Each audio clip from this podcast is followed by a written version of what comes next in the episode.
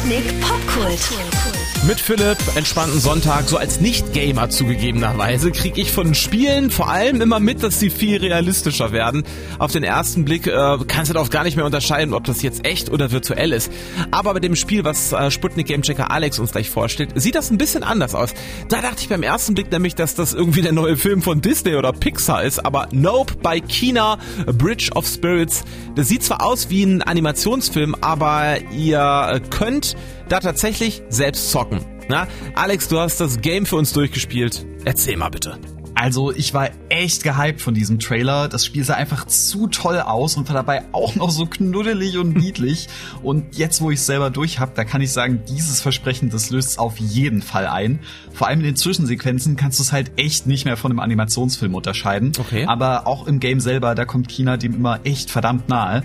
Du kannst zu jedem Zeitpunkt einen Screenshot machen und siehst an dem, wie viel Liebe in dieser Optik steckt. Ja, das klingt doch schon mal gut, aber bevor du jetzt weiter über die Grafik abnördest, erzähl mal, worum geht's denn überhaupt? Also das Spiel ist ein Action-Adventure mit viel Geklettere und Kämpfen in einem asiatischen Fantasy-Setting. Mhm. Protagonistin ist Kina und die ist eine sogenannte Seelenführerin. Ah. Ihre Aufgabe ist es deswegen dafür zu sorgen, dass die Seelen von Verstorbenen friedlich ihren Weg ins Jenseits finden und nicht durch einen offenen Groll, ungelöste Probleme oder Traumata zurückgehalten werden. Why have you come? I sense suffering here, Spirit. Do you need help? You know nothing of suffering. This is my home, my village. Turn back. Spirit Guide. Zu Beginn des Spiels reist Kina auf der Suche nach einem heiligen Schrein durch ein verlassenes Dorf, auf dem aber ein Fluch liegt. Und als gute Seelenführerin kann Kina natürlich nicht tatenlos zusehen, sondern muss dafür sorgen, dass die Seelen auch dort ihren Frieden finden. Ah, okay. Und unterstützt wird sie dabei von den kleinen Waldgeistern, den Rot.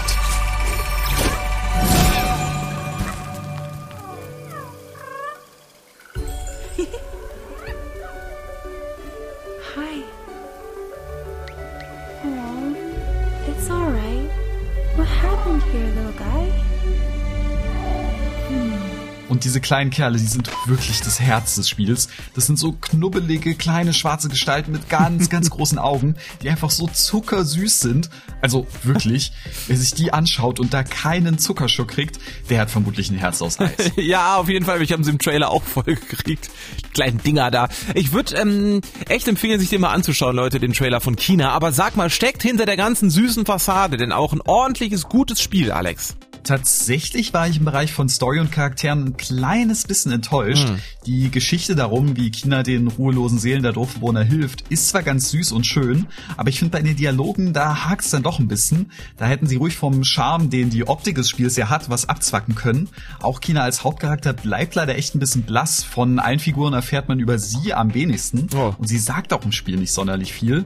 Da hätte man sie mir doch echt noch ein bisschen sympathischer machen können. Aber auch ohne dass viel gesagt wird, fand ich es am Ende dank schöner Message echt ergreifend, also alles halb so wild. Okay. Ich glaube, schuld daran ist auch der verdammt tolle Soundtrack.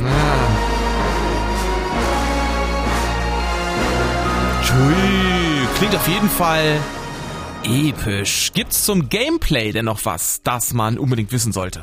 Mhm. Also den Großteil der Zeit verbringt man bei China mit Springen, Klettern, Erkunden, ab und zu auch ein paar Rätsel und vor allem aber auch Kämpfen. Okay. Und von letzteren war ich echt überrascht, denn die haben mir wirklich Bock gemacht.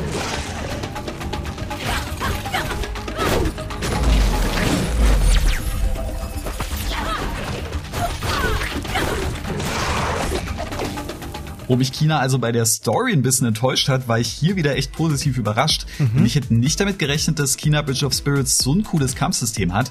Das spielt sich alles sehr fluffig und auch gar nicht hakelig. Am Anfang ist es noch recht simpel, aber später kommen dann immer mehr Moves hinzu und besonders bei den Bosskämpfen werden die echt kreativ genutzt. Ich muss also sagen, Hut ab, echt. Also das gilt fürs ganze Spiel.